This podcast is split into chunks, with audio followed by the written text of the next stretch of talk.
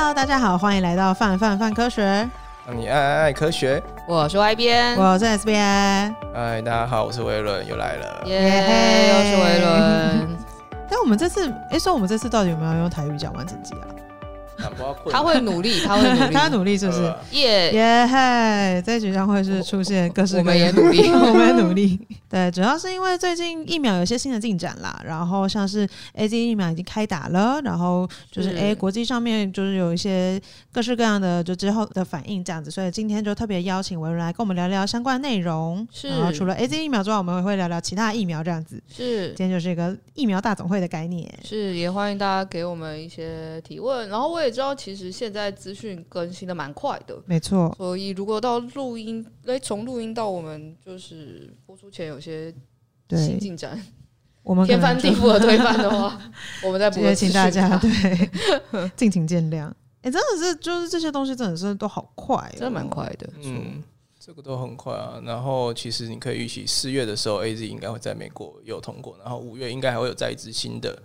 呃，Novavax 的疫苗是蛋白质体系的疫苗，嗯、应该也会在五月的时候通过。嗯哼，嗯哼，对。然后，如果台湾的国产疫苗顺利的话，嗯，maybe 七月我们会看到国产疫苗在台湾出现这样子。七月吗？对，有可能，因为他们五月要开专家会议，嗯，然后快的话六月就会那个食药署审核要不要给你紧急许可，然后，嗯、呃，再过一个月制成，七月台湾应该。就会有机会，大家有机会打到高端疫苗了。maybe 哦，哎、欸，那三期在哪里做啊？目前听起来好像没有办法做三期。台湾你没办法做三期啊？对，因为目前呃，我是听今天中午的记者会，目前倾向有可能就是看二期出来结果，然后呃，那些受试者体内的抗体的浓度跟强度。还有它的一些就是不良反应的情况。那如果它的抗体浓度，我们打个比方说好了，就是它的抗体浓度刚好都是可以，就是甚超过或是等于，就是得呃 COVID-19 的重症患者，那我们呃疫苗的抗体浓度强度跟那些得重症的人一模一样，那可以因此推论，代表说我们这支疫苗就是有相当好的一个保护力。那可能会用这个方式，然后去呃说服那些专家来说，就是我们不需要做到三期。哦，所以是换了一种方式这样子。对，但是这个方法就是你呃值不值得取信，或者是呃就是专家信不信，然后民众愿不愿意相信，这个就是又是另外一回事了。嗯哼。那说到就是比如说，哎、民众相不相信啊，等等之类，然后就是想说，哎、那我们最近比如说正在打的，比如说 AZ 疫苗这样子的话，好像大家对于就是新的东西，他们还是会有一些就是小 K 的地方。AZ 疫苗的就是保护力这件事情，我们之前有一个我觉得蛮有趣的，我觉得蛮适合出成就是素养考题的文章，在讲保护力这件事情。嗯就是说，哎、欸，保护力这件事情不是说什么百分之九十的保护力，就是代表说打了疫苗就百分之九十的几率不会得病。嗯，对。可以请维伦帮我们解释一下这个背后的概念到底是什么吗？我们在讲的保护力到底是什么东西的保护力？然后这个九十趴又是什么意思？OK，好，那今天先假设有两群人好了，那呃，假设他没有疫苗保护的话，那就是各一百啊，没没有疫苗保护的话，那一百个人里面。有十个人会得到这个疾病，那当然是在一定的一个时间长度跟一定的地理环境之下。比方说一年好了，一年一百个人，十个人会得病。那你有打了疫苗，你有打了疫苗了之后，那你发现说一年一百个人只有一个人得病，那这个时候你的保护力是多少？那你要去想象，如果没有呃疫苗的保护的话，那那那一群一百个人，他应该也是要十个人去得病，对吧？那所以换句话说，就是那个呃，你你可以去计算，那他的呃，他是从原来的十个人，然后降到只有一个人，所以因此他的保护力大概是大概是九十个 percent 哦，大概就是就等于就是他有他提供了九十趴的一个的一个保护力，是这样的一个呃计算方式。那呃，所以换言之，它并不是说就是你今天打了这个疫苗，就是百分之九十保护力的疫苗，你就呃，有九十趴的一个几率不会去被感染到。嗯哼，所以不是不是看就是个人，而是看就是群体的概念这样子。对，而是看一个群体的概念。所以换言之，今天如果你今天处在一个非常危险的环境，我们比方说是在美国或者在那个欧洲好了，嗯、那边的人就是打死不戴口罩，然后绝对不洗手，然后每次看到我们就要亲一下，然后 你到底想要干嘛？对，那这样子你给你的保护力再高。你可能都还是不会好，因为就是你今天就是可能一百个人就是有一百人会得病，一般就是有有百。那你今天有打那个疫苗，你可能就是有八成九成。那但是你还是有十趴左右的人就是一定会中奖之类的。那所以才会你会看到一直呼吁说，呃，打了疫苗你还是要做好相当的一个呃一个保护的措施。那当然那个是在国外他们来说，那当然在台湾来说的话，那这一个呼吁当然会呼吁，但是那个呃。保护的作用可能就没有那么的鲜明，这样子哦，了解。所以它其实也是很浮，就是会有一点点浮动的嘛。等于是我要看那个时候的情境。但反过来说，如果比如说假设染病几率本来就很低，那对它的保护力就算很低 或很高，它影响的就是染病风险就相对来说没有影响到那么多。这样，嗯哼，对，没有错。比如说我们现在都不会有天花。嗯，所以染病风险趋近于零。嗯，所以尽管比如说打了天能天花疫苗，嗯，百分之九十的保护力也没什么太大，或是比如说那支天花疫苗超不烂，百分之十的保护力，也，没关系，反正是零嘛。意识到，对对对对，但等于是它其实有个基数啦，就是它不是说就哦百分之九十，就是你大部分时间都不不会得病，或是大部分人都不会得病。嗯，那如果比如说这个地方染病风险就超爆高，就是。对，你觉得疫苗当然还是有帮助。嗯，你会发现就是呃，染病风险超爆高的那些国家，他们就是可能连五十趴保护力的疫苗，他们说好没有问题，我们就打吧，就上吧这样子。因为对他们来说，也等于是另外一种极端，哦，就是我只要有保护就好。嗯哼，哎，他们是另外一种极端。那台湾是另外一种极端，就是呃，反正都不会生病啊，就是这样啊，这样子。所以就是这两种的极端，就是你可以看到，就是在地球上会出现。感觉好像真的是很小说的情节，天哪！这很像什么乌托邦小说里面会有的设定。好，所以其实现在相对来说，就的确还是得要该让染病风险比较高一点的人去打，对吧？先跳离再说，就是那个在呃伊波拉这个疾病的时候，那大家可以知道伊波拉是一个非常危险，然后传染力高，然后呃呃致病率呃致死率很高的一个疾病，然后它是接触型传染。那在研发他们的疫苗的时候。嗯、那那时候的公卫学者采取了一个叫环状包围的一个政策。嗯哼，那呃什么意思？就是他知道伊普拉这个疾病是从某一个人，然后做亲密接触，从他身边扩散出去是的一个疾病的一个大流行。那所以我今天我疫疫苗要优先给哪些人打？那他的方式就是我今天找到了 A 这个感染者，我们今天假设是雅琪好了，雅琪是呃今天是他发病，他感染者。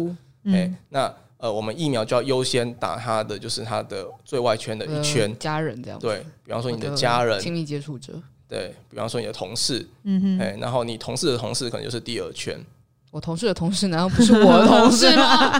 还有可能，我朋友的朋友可能不是我朋友，但我同事的同事难道不是我的同事吗？有可能那个佩奇下班之后去呃，啊、你打工是吗？对啊，你快回去睡觉吧，打工啊，他晚上可能有很多。隔壁啦，曹网啊，曹网算同事的同事吗？他我们他们是不是算不是同事同事？但因为在同个环环境里面，他们感觉也要打个。哇，所以 所以他们是呃，这个是隔隔壁公司，但是还常常看到这样，没错。那你可以看到，就是用这样的一个政策，那他们这个政策是有效的，那他们很就是呃成功的去控制了伊波拉疫情。那其实，在呃台湾的一些或者是各国之间的疫苗的一个制定，你会看到就是这样的一个方式也被采纳在在里面。那因为你可以看到，就是台湾为什么就是医护人员先打。那就是他们如果说是有疫情爆发的话，那他们大概就是第一层的接触者，然后医护人员的家属，他们大概就会是第二层的接触者。嗯，那那那个时候就是你去制定一些就是疫苗的一个工位政策的时候，大概就会把这个方式作为一个考量。哦，所以就是一圈一圈这样往外往外的感觉，这样。对，这会是一个就是你工位政策制定的一个方式之一啦。嗯哼，然后好像在什么电玩里面也会出现类似的策略。全全境封锁嘛，先把里面的 全境封锁，钞票吧，钞票，钞票脏。那我们刚刚说到，就是除了就比如说第一圈的医护人员，然后接下来是可能再往外一点点的，就医护人员的家属啊等等之类，我们会。就是在公卫政策制定上面会希望说，诶、他们可以先接种疫苗这样子。可是因为就是有之前就是大家对于就是比如说疫苗本身的一些顾虑这样子，然后就是新闻都会报道说，诶、欸，医护有出现拒打潮的这件事情，到底就是比如说他的不良反应有没有这么恐怖啊？嗯，这个其实有的时候是蛮看个人的、因因为你可以去看他的数据，或目前以台湾的回报来说。呃，自觉有发烧或者是有比较疲倦，其实大概都有两三成左右。嗯哼，大概两三成。虽然说就是他们回报的状态都是呃不太严重，maybe 可能还可以上班，或者是觉得说，哎、欸，顶多就像轻微的感冒状况这个样子。嗯哼，呃，所以你说不良反应目前就是呃，就单以 AZ 疫苗来说，AZ 疫苗的不良反应会不会很严重？以台湾目前来看的话，应该是还好。应该还好，虽然说有几例目前是那个呃严重的一个过敏反应，目前有，嗯，嘿，那呃在国外的话，我知道就是大家前阵子会有那种看蛮多，就是呃在欧洲那边会有血栓的一个情况，嗯，嘿，那那个状况我目前的状况来说，只能说还不知道，嗯，还没有办法特别去排除，就是可能有关联，或是可能没有关联。那以欧洲的那个呃他们的药品的监管单位来说，呃，他们也目前也只能够给到这样的一个结论。嗯，那很有趣，就是那个前应该是今天还是昨天的时候，德国他们的一个委员会有建议说，就是 AZ 疫苗六十岁以下不要施打，哦，不要施打。那呃，在前一阵子，就是加拿大他们也有做类似的一个建议，有做类似一个建议。那但是你会觉得很不知道是到底是真相是什么情况，是因为呃，英国其实。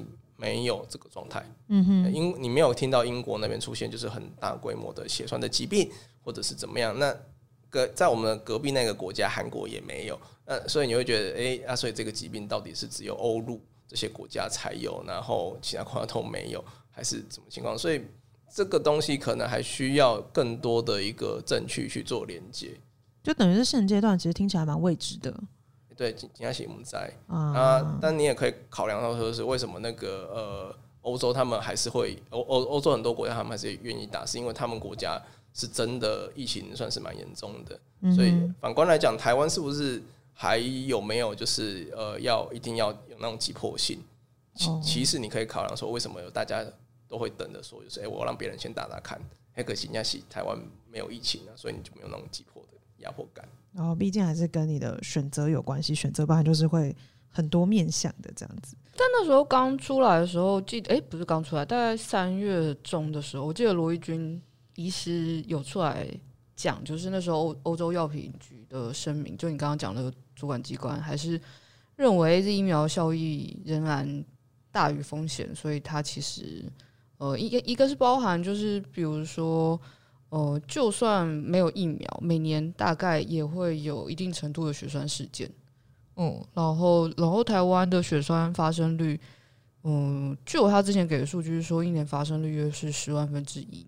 然后，欧美的发生率是千分之一。其实，欧美相对来说好像也稍微比较高一点。然后，之前那个，比如说到三月十号为止，就有统计的数据是。欧洲经济区大概是五百万人接种 AZ 疫苗，发生血栓事件大概是三十例，所以其实照数字来说也没到特别高，也有可能它比如说低于，其实低于背景值，就是大家特别放大这件事情。嗯，我当然你不能排除说就是大家就是因为会害怕，所以就是一定就是一定会放大这件事情。对啊，对啊，对啊。哎，那呃，但是坦白来说，这真的是太新的疫苗，那大就是大家会尽力会去收集任何各式各样千奇百怪的。甚至有希望，比如说，就是你觉得头晕，或者你有异常的快乐感，那种都会希望你 异常的快乐感是什么？真的真的真的快乐，就是打一针很开心，然后打第二针就非常非常开心，这样子棒棒。之前那个新兴科技媒体他们也有就是召开记者会，然后那时候我也是在记者会上面学到一个新的，对我来讲是新的概念啊，就是疫苗不良事件跟疫苗副作用本身其实是不是同一件事情？诶、欸，不太一样，那是因为就是。呃，疫苗跟药品发展那么多年，那、嗯、因才会呃，人们才渐渐的理解到说，就是有些作用或有些东西它，它呃可能是需要很长的一段时间去调查的。那呃，因此我们就是采取比较保守的一个方式，就是你今天疫苗或者是药物呃吃了打了之后，过了那一段时间，你只要觉得就是呃跟平常不太一样，你就请先跟我讲。嗯哼。那事后我再一一的去做调查，就是跟那个背景值做比较，就比方说你今天打了这个疫苗之后，你真的觉得非常异常的开心，今天超开心。我平常不应该那么开心，今天明明是礼拜一，嗯、对，然后明天股票大跌，然后赔了十几万。那什么叫明天股票？你明知道明天股票大跌，你他妈今天为什么不赶快卖掉？对，那就就就醒来的时候，就已经看到它跌那么多了。Anyway，总之我不应该那么开心，但是我还是觉得那么开心，我觉得非常的异常。好，那我就回报给，比方说食药署，然后食药署可能就是呃收集了一段时间，可能过了半年之后，他发现哎、欸，就是特别开心的人。比背景值非常高，非常非常的多，就是可能就是每一百个人有十个人都觉得他非常非常开心，那他可能就要就是针对这个异常的数据，让人开心，对，进行的就是去调查说，哎，这个东西到底是不是真的有它这样的现象？嗯哼，所以就是呃，不良反应是因为就是呃，我们不知道，我们不晓得会发生任何的事情，所以请你任何事情都跟我讲，哎，只要是非你预期的一个状态，不管你是真的，我我讲真的，就是你心情异常的愉悦。或者是非常的想睡，或者是就是那个呃，我今天出门被车撞，哎，那类似这种东西，你只要想报，真的可以报。哦，所以这边都被归类为就是不良反应这样子。对，嗯，那呃副作用就是你今天真的就是很明显的就是去经过调查连接之后，就是它确实是疫苗所产生的，那才会真的会被被叫成副作用。哦，所以说我已经确认因果关系之后，我才可以把这些东西叫成副作用这样子。对对对。所以现在基本上，我们如果在新闻里面看到的东西，就是还没有确认状态的时候，我们都不能够称之为副作用这样子，它只是有可能。嗯，对。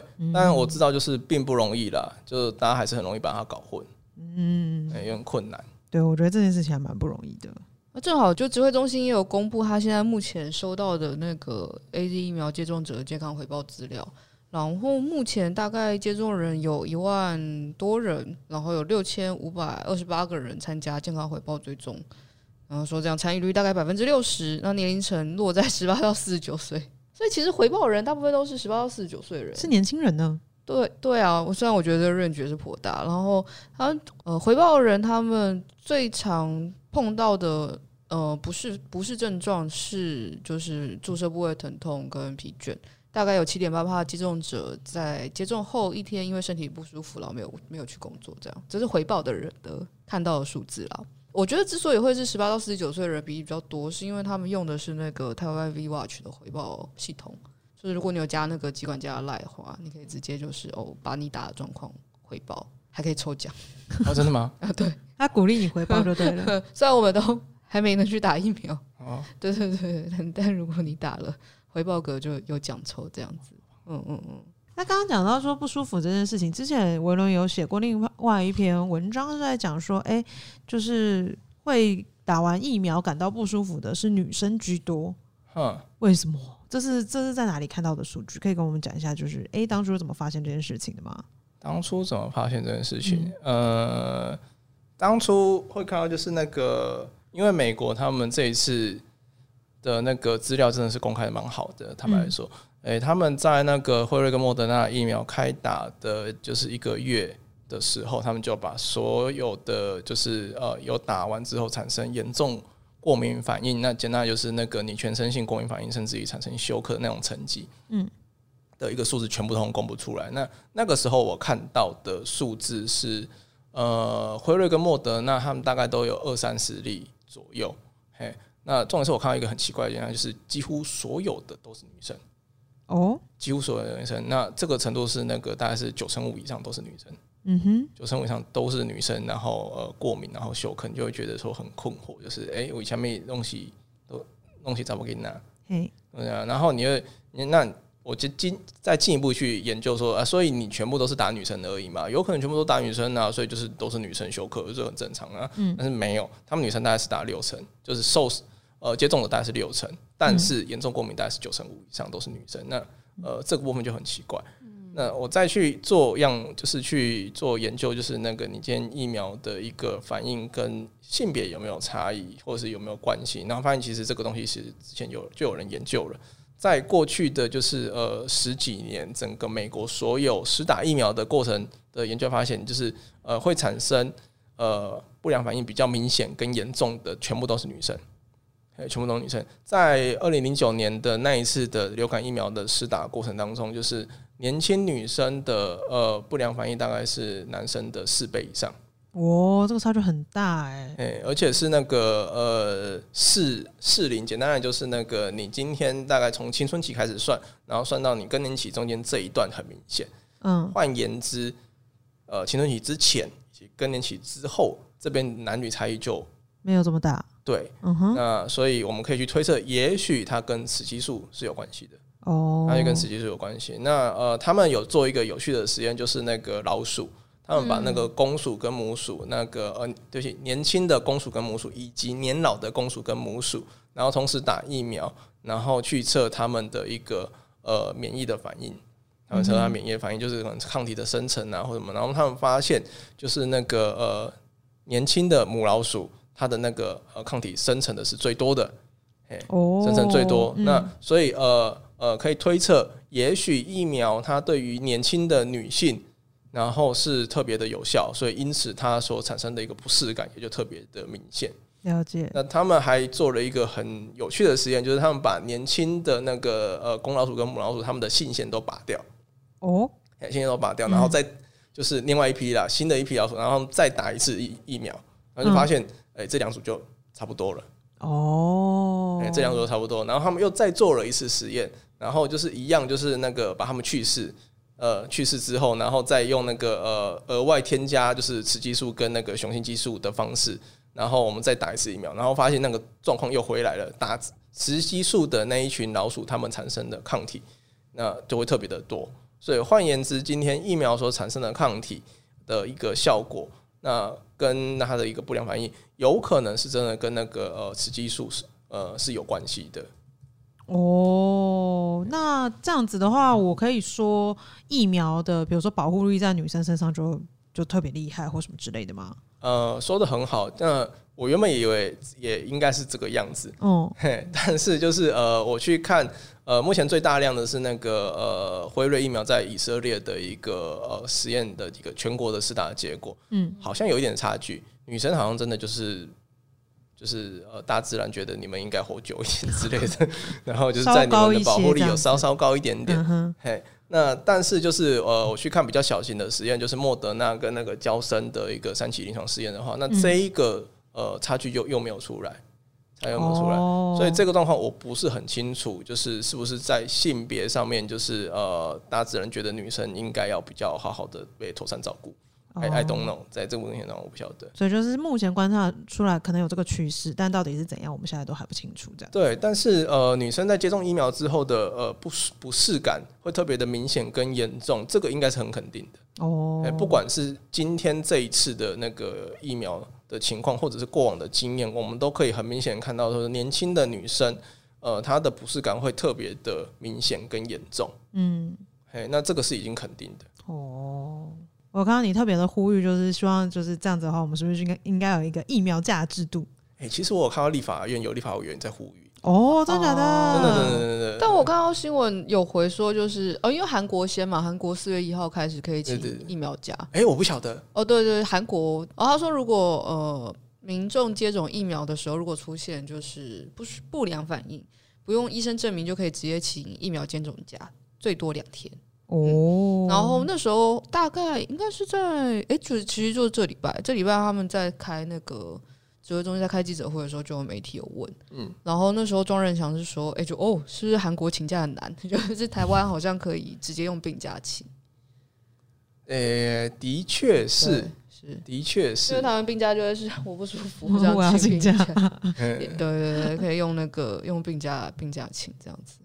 嗯，对，那那因为大部分人基本上也不会超过一年要请病假的天数了。我不知道，如果没有生大病的话，应该不会吧？三十天一天哦，五天一个月五天，对啊，对啊，所以其实好像应该大抵还能涵盖在里面。嗯嗯，于是就会就会蛮困惑，也不是也困惑啦，就会是如果特地多了疫苗假，到底会有什么影响呢？呃，我不晓得，好像没有影什么影 响的感觉啦，我不太确定，我不知道就法规上面来说是不是应该要怎样不怎样，但的确就他这样一说，就有一种哎。欸法规是还好，但会有一个问题，就是你今天呃请假的那个薪水是谁要出？请病假扣半薪嘛？哎、欸，病假是半薪没有错。对啊。哦，那疫苗假呢？但你今天就是，所以如果疫苗假不扣薪，对疫苗，那如果疫苗假我规定就是不扣薪，雇主一定要出，好不好？哦，老公就会觉得很快乐，雇主开始有点头痛。对，这个就很相当于就是去年两天是吗？去年有一个那个疫情照护假，嗯。哦，就后来疫情照护假，看一下疫情照护假。哎，疫情照护假那个雇主是不给薪的哦，哎，所以呃，雇主就会比较呃有这个动力让劳工去请假，但是劳工就会变得就是，哎，如果我请假，然后但是我就没有薪水，那我到底要不要请假呢？哦，就会需要纠结了。对，所以这个东西就不是一个法规上的一个呃挣扎，反而会是一个。今今天就是告急，哎、欸，你你在不在乎这这笔钱？这样是个心灵层面的挣扎。哎、欸，就是你在不在乎，就是这一天这样子几千块的一个收入。这就跟什么防疫隔离假不太一样，因为防疫隔离假就是看一下你隔离跟检疫的原因是不是归到雇主身上嘛。哎、欸，对，然后呃，而且就是你今天呃，防疫隔离假它是有法源依据的，因为国家需要你，就是需要你好好待在家里。我希望你不要把病毒。对，你这个病毒，你就给我乖乖在家里就好了，不要再出来了。嗯，欸、所以因此就是我会愿意给你一些呃诱因，让你好好的在家在家里这样子。那但是你今天就是呃，就是疫情的照护假啦，然后这个疫苗的假啦，嗯，就法规上来说，好像可能有点微妙，对不对？对，还没有这个法律的一个支持。那我们刚刚已经讲完了，就是这么多关于 AZ 疫苗的东西。那我们可以接下来聊聊其他的疫苗。我们刚刚说我们也是医疗大总会的感觉，想要聊聊其他 mRNA 疫苗。哎、欸，这些所谓 mRNA 疫苗跟传统的疫苗有什么不一样啊？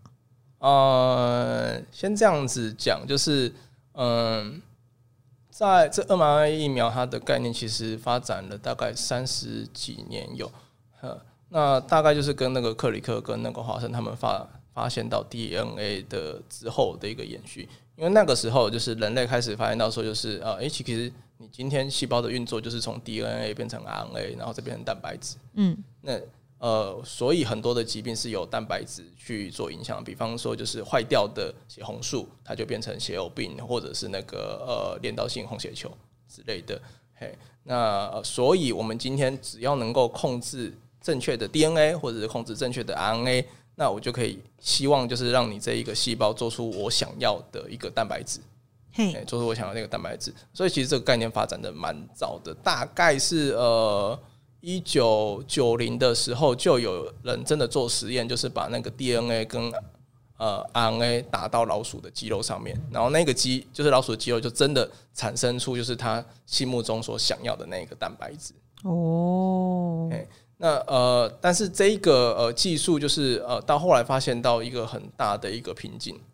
当然，那就是那个原来呃人体或者是动物的那个细胞，它其实是讨厌外来的 RNA 的。嗯，它讨厌外来 RNA，那所以它会引起就是很明显的一个发炎反应。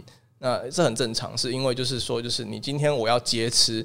那个细胞里面的一个正常的一个程序，然后强迫你做出我是我心目中所想要的蛋白质。对细胞来讲，它其实我不要了。对，你是不是你是不是坏人？嗯，你明明就是个坏人，为什么要逼我做这个东西？嗯哼哼。哎，那所以它就会引起很强烈的一个反应。那强烈反的发炎反应，它就会让这个病人可能就是会有一些受伤，甚至于是死亡这个问题。嗯，那今天它这个问题是一直持续啊，而且就是科学家没有办法解决，所以其实大概从呃。九零年代，然后到两千年初的时候，呃，这一个领域其实是被科学家大部分科学家放弃掉的。哦，因为那个坎实在是太高，跨不过去就对了，就很困难。因为那个分解的实在是太快，发炎反应太严重，你实在是不知道要怎么办。嗯，也不知道怎么办。那呃，今天就是，然后呃，大概在那个呃，在那个年代的时候，有一个。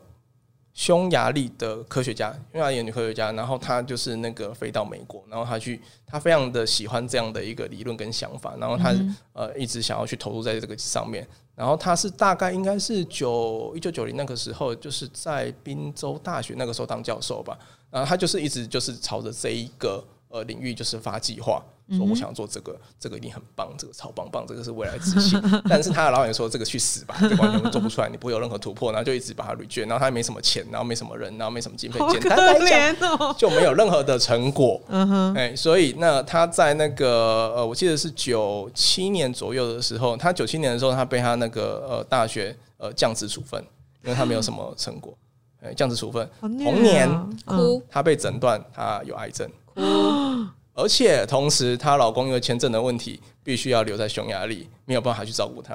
太难过了吧？等一下，这什么难过的故事啊？对，就是同一年全部通通发生这样子，好惨哦！哎，通通的超惨。那这个就是考验他，上帝正在考验他之类的吧？就是哎，这条路行不通啊，快走啊，怎么样啊之类的。他还坚持了吗？对，他还坚持下去了，太强了吧？嗯。然后过了三年，他跟另外一个科学家，那呃研究 HIV 疫苗的，因为。用了同一台影印机的关系，所以就认识了。然后他们就开始就是呃，他们也 还是持续坚持在这一个领域。然后他们要找到有一个方式，就是不要让身体就是觉得这一个 RNA 好坏坏，就是赶快把你赶出去的方式。哎，那最后他们持续的研究，成果在零五年的时候，真的让他们找到呃，有找到就是用那个什么呃模拟的方式去找到不一样的 RNA，然后可以让身体呃再也不会把它当成坏人。哦，这边简单的 tell 来说，就是那个呃，我刚刚讲说，就是身体是讨厌 RNA 的，但是这边就是有一个诡异的地方，就是呃，其实我们的细胞里面有超多的 RNA，那为什么身体没有把它统统吃掉呢？我们有 mRNA，有 tRNA，有那个 RNA，嗯，那所以呃，他们去仔细的研究这些 RNA 它们的组成跟特性，然后借由去修改的方式去。仿造了这些呃人体本来就有的 RNA，那因此呢，它就骗过了就是细胞的一个防御机制。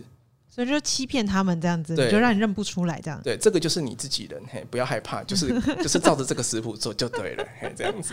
哦，好有趣哦。那从从零五年开始，这一个很大的坎被突破之后，然后各式各样的疗法就跑出来了。那包含就是呃做疫苗的啦，然后做肿瘤的肿瘤治疗的研究，比方说就是我让那个呃树突细胞或者是 T 细胞去认得肿瘤细胞的蛋白质长什么样子，然后训练好之后。那你就可以去杀死癌细胞哦，各式各样的一个呃疗法都这样子，就是呃把它跑出来了。那在呃去年之前，其实呃他们有试图要去攻克呃狂犬病、流感，呃就是还有就是呃前几年的 Zika 病毒，呃寨卡病毒，然后等等之类的。那是因为就是因缘际会，那去年爆发这样这么一个呃重大的疫情。那这一个呃技术，因为它前面你只要知道说这个病毒的一个呃基因序列，我就可以做出就是相对应的 RNA 的一个序列。那因为它有一个非常高速的一个前面制成的一个优点，所以它才可以那么快速去投入这样子。哦，了解。那在这一波就是面对疫情研发的病，就是疫苗里面有哪些疫苗是属于 mRNA 的疫苗啊？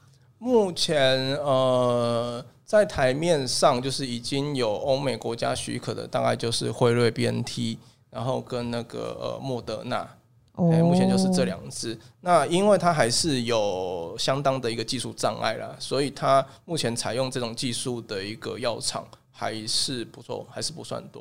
哦，欸、但是泛用性上面也相对来说，比如说呃，它保存也比较困难嘛。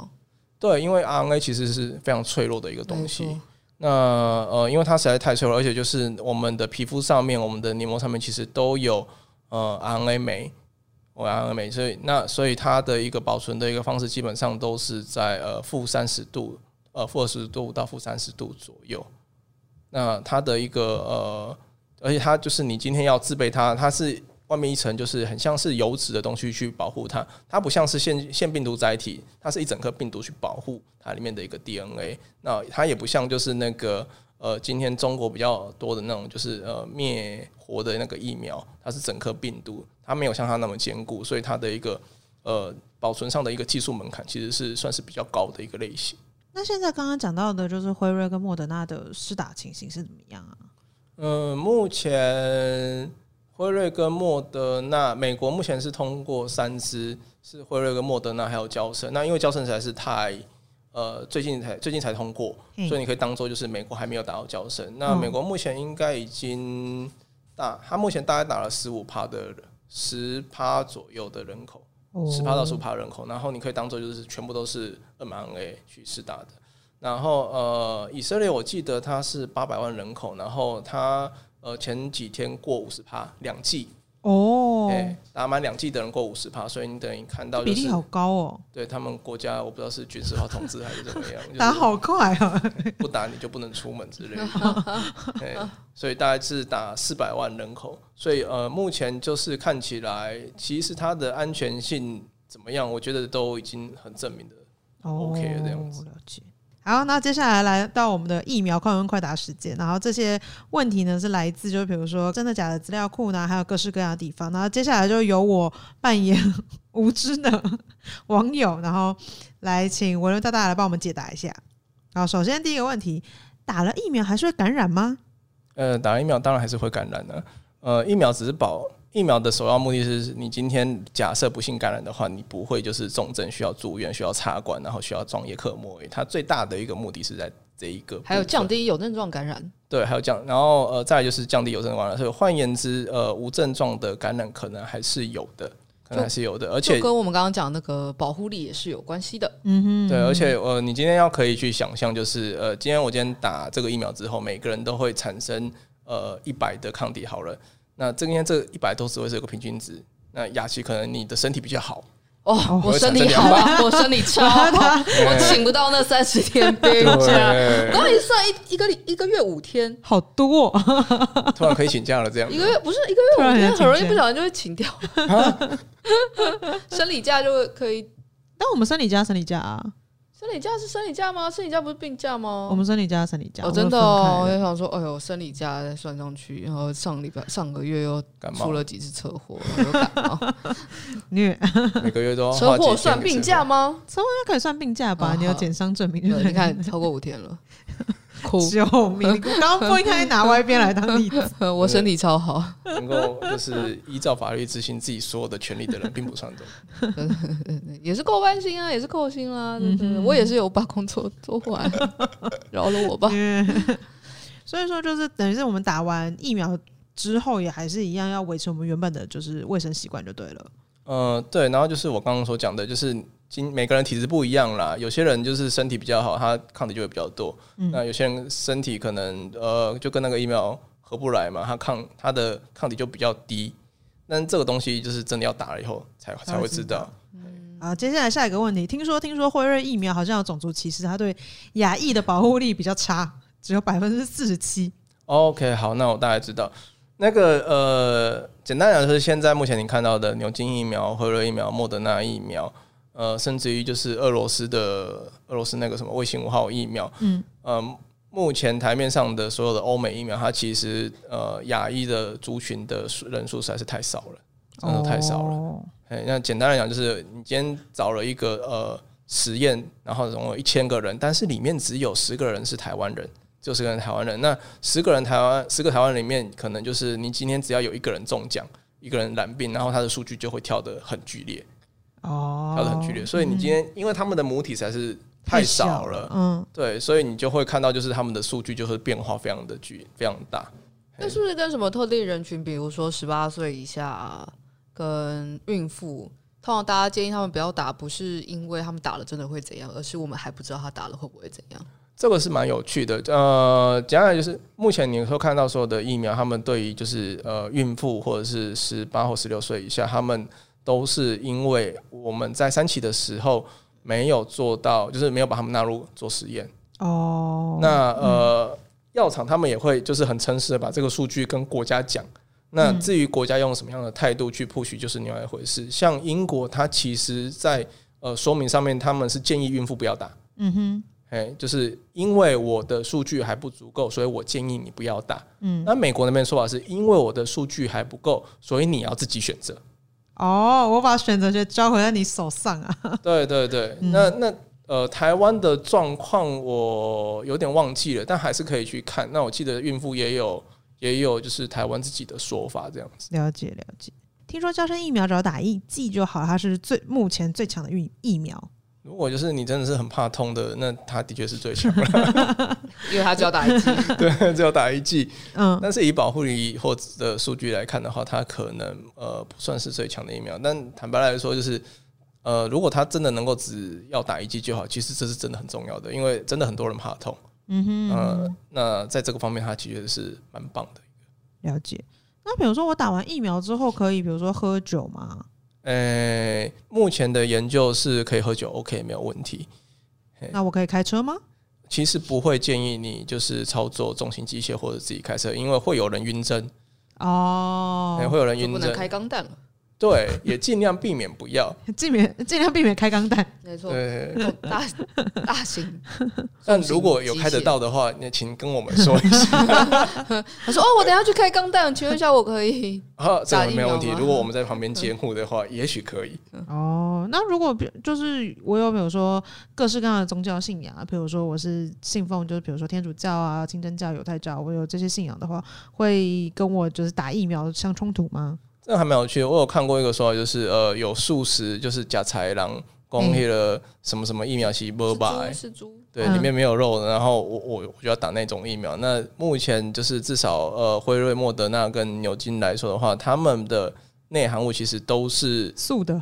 哎，对，都是鼠的，简单就是没有动物的组织啦。哦，呃，那因又因为那个大家知道，就是英国他们的那个种族跟宗教其实是蛮多元的，相对于台湾就非常非常多元，有伊斯兰教等等之类的。那所以他们也能够呃告诉他们民众说，就是你今天打这个疫苗是符合你的一个宗教信仰的。哦，都没有什么问题。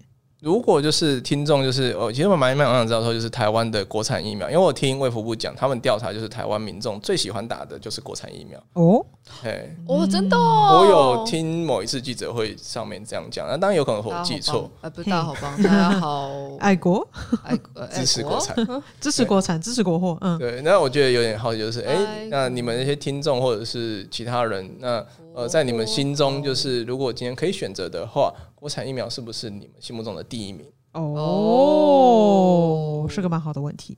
欢迎大家留言告诉我们你的想法。然后，如果对于就是相关的内容有什么样，就是诶想要关于疫苗想要继续问的，都欢迎在我们的 podcast 或者在我们的网站上留言。那我们如果看到的话，都会努力解答，努力找资料的。好，那我们今天的节目就差不多到这边结束了，我们就下次再见喽，拜拜，拜拜。以上就是本集科科聊聊的节目内容。另外，为了感谢广大读者，泛科学在十周年之际开放官网新功能啦！只要加入免费会员，你就能留言评论、自定追踪、点击光点，还能获得好玩的知识成就，升等练功。快点击资讯栏链接，加入泛科学，轻松玩科学。